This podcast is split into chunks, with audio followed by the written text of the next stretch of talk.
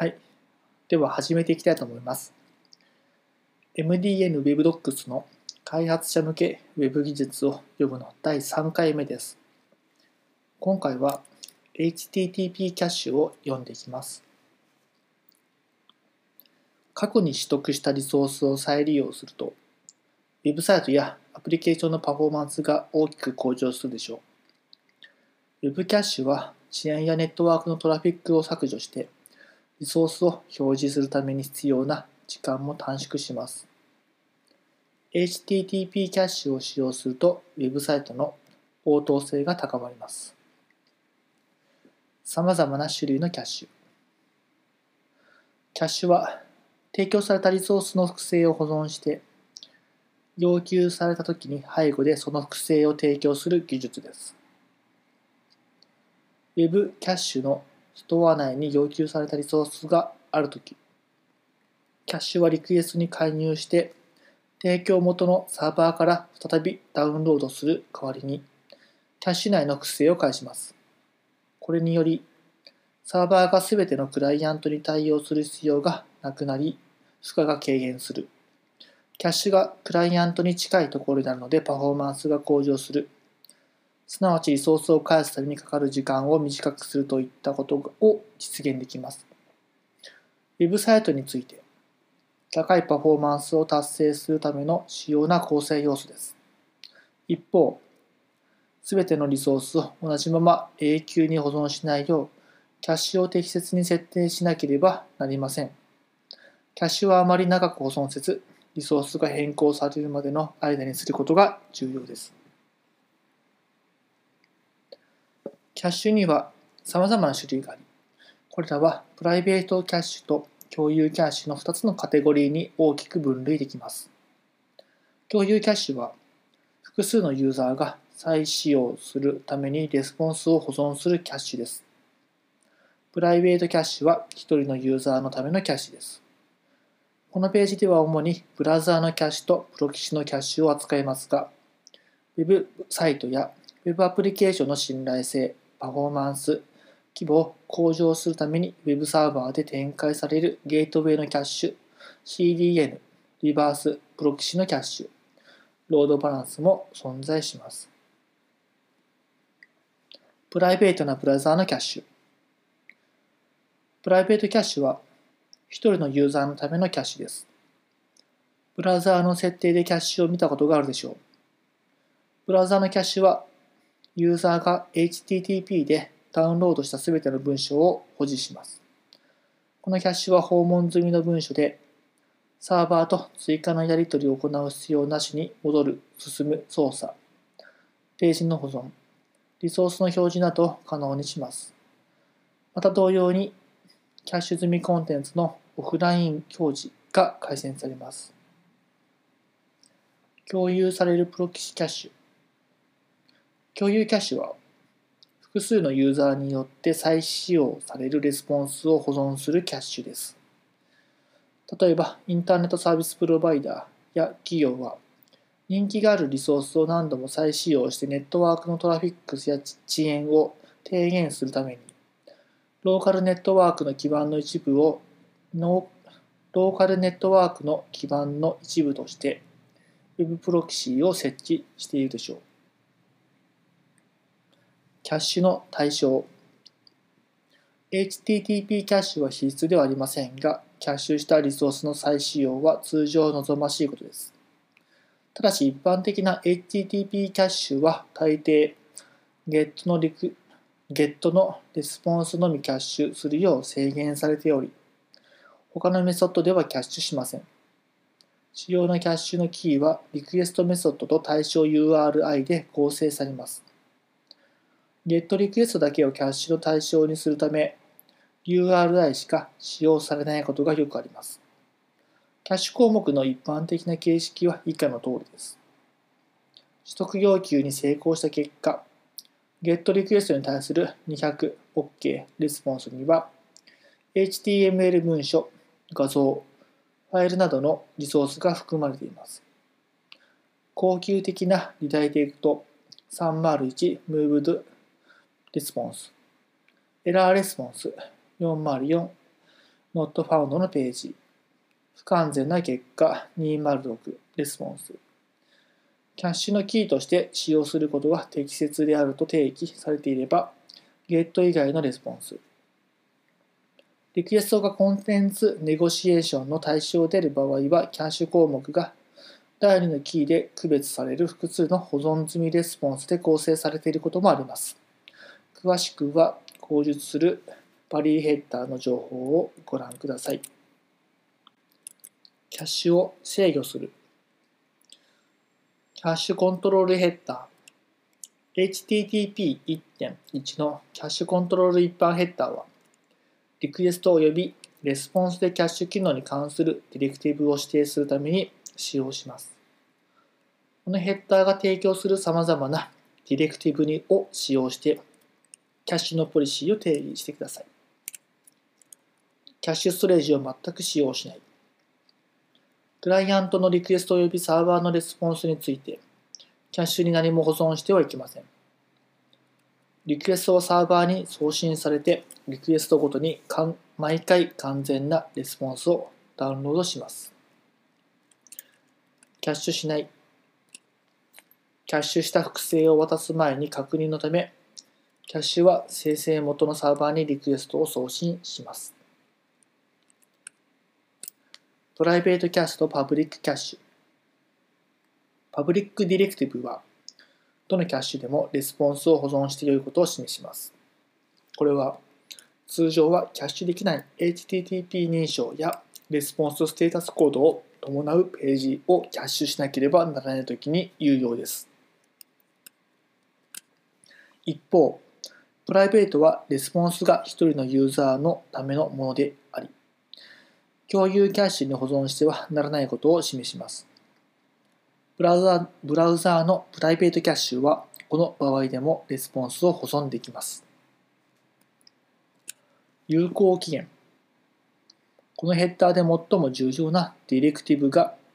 リソースが陳腐化してないと考えられる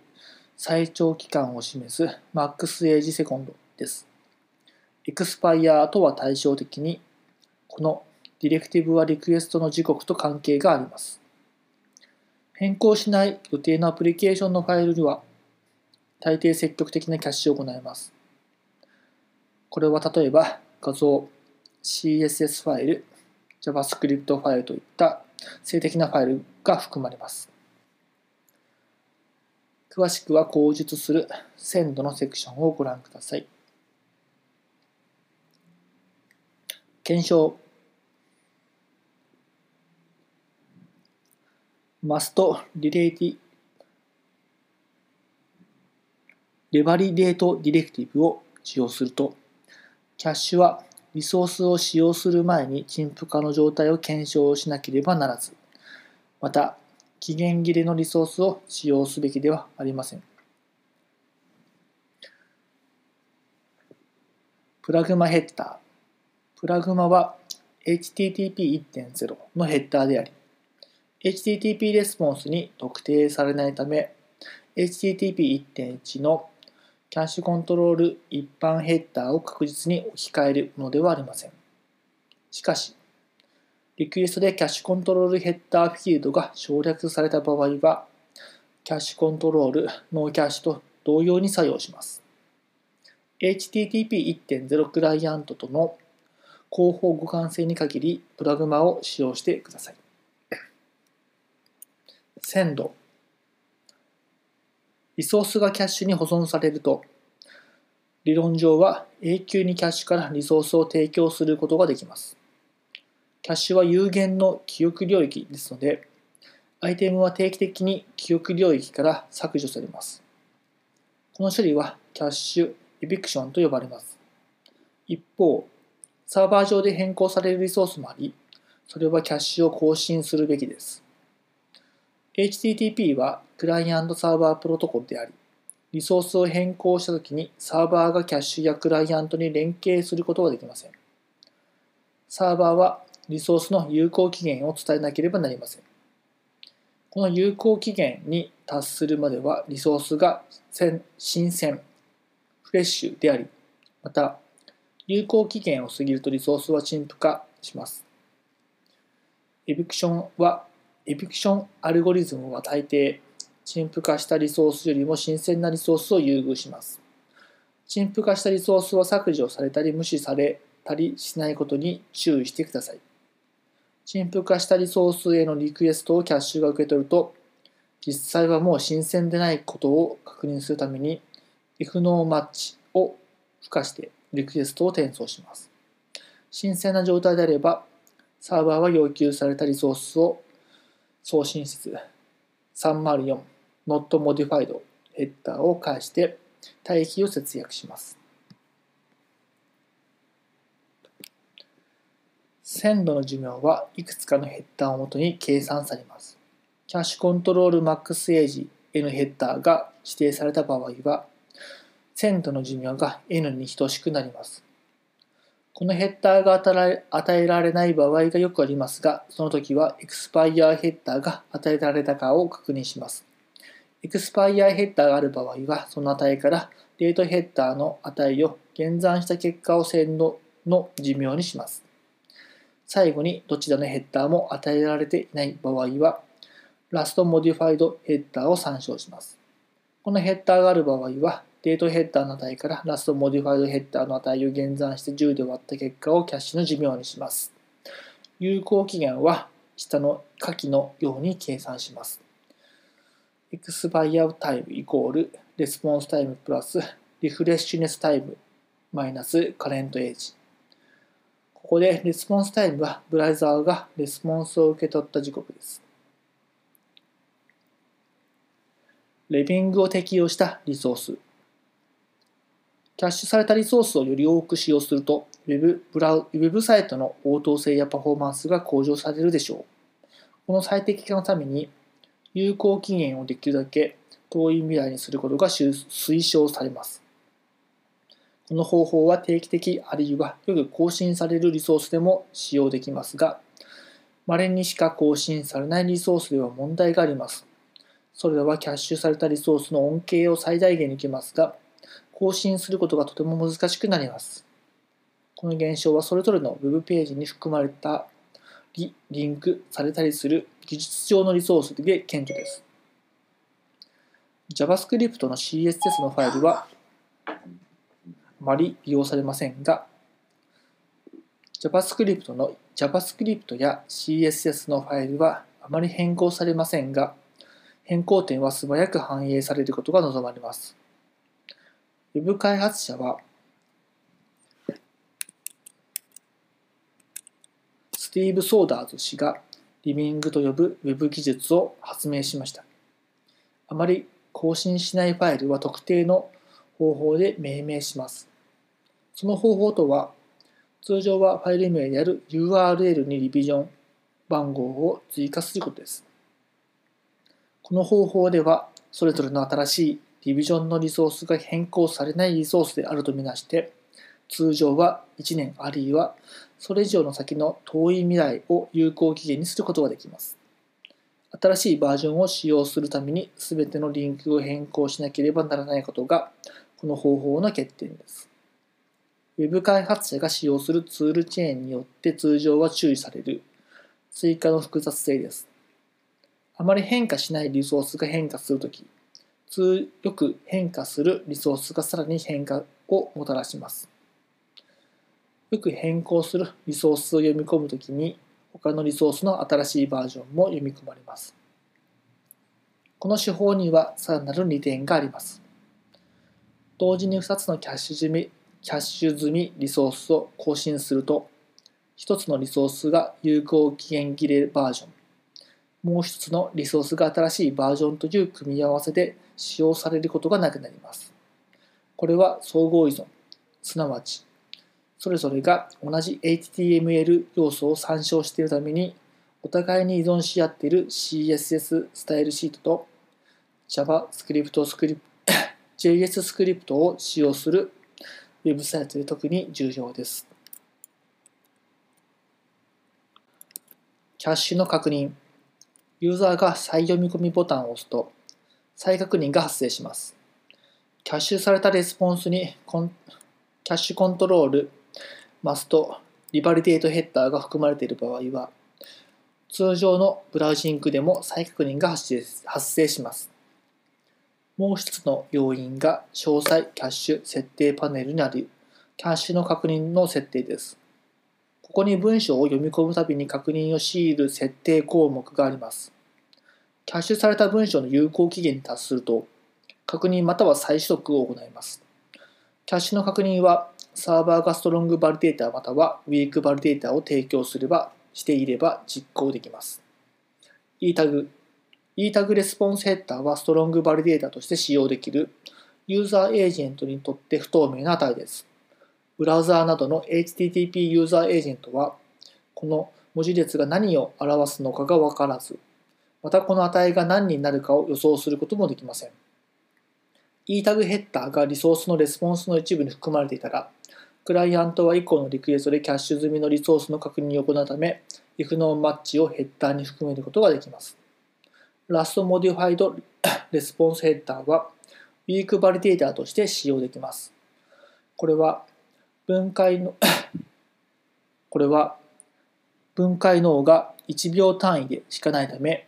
weak であると考えられます。 Last Modified ヘッダーがレスポンスに含まれていたら、クライアントはキャッシュ済み文章の確認を行うため、if modified since request ヘッダーを送信できます。確認要求が行われたとき、サーバーは確認要求を無視して次の 200OK レスポンスを返すか、ブラウザにキャッシュ済み複製を使用するよう指示するため、304 not modified を返すことができます。後述のレスポンスでは、キャッシュ済み文書の有効期限を更新するヘッダーを含めることもできます。変化するレスポンス。 Vary HTTP レスポンスヘッダーは、提供元のサーバーからレスポンスを得るように要求せずに、キャッシュ済みのレスポンスを使用できるかを判断するため、以降のリクエストヘッダーをどのように照合するかを定義します。 Vary ヘッダーフィールドを持つキャッシュ済みレスポンスに合致可能なリクエストをキャッシュが受けたとき、 Vary ヘッダーで指定されたすべてのヘッダーフィールドが元のキャッシュ済みリクエストと新たなリクエストの両方で一致しなければ、キャッシュ済みレスポンスを使用してはいけません。これは例えば、動的コンテンツを提供する場合に有用です。バリーユーザーエージェントヘッダーを使用すると、キャッシュサーバーはページをキャッシュから提供するかを判断するために、ユーザーエージェントを考慮します。モバイル向けの、モバイル向けに別のコンテンツを提供している場合、モバイルユーザー向けに誤ってデスクトップ版のサイトが提供されてしまうことを防ぐ助けになります。加えて Google などの検索エンジンがモバイル版のページを発見する助けになり、クローキングを意図してないことを知らせることもできるでしょう。ユーザーエージェントは、モバイルクライアントとデスクトップクライアントで異なるバリーのため、誤ってモバイル版のコンテンツをデスクトップユーザーに向けに使用する、あるいはその逆を行うことがなくなるでしょう。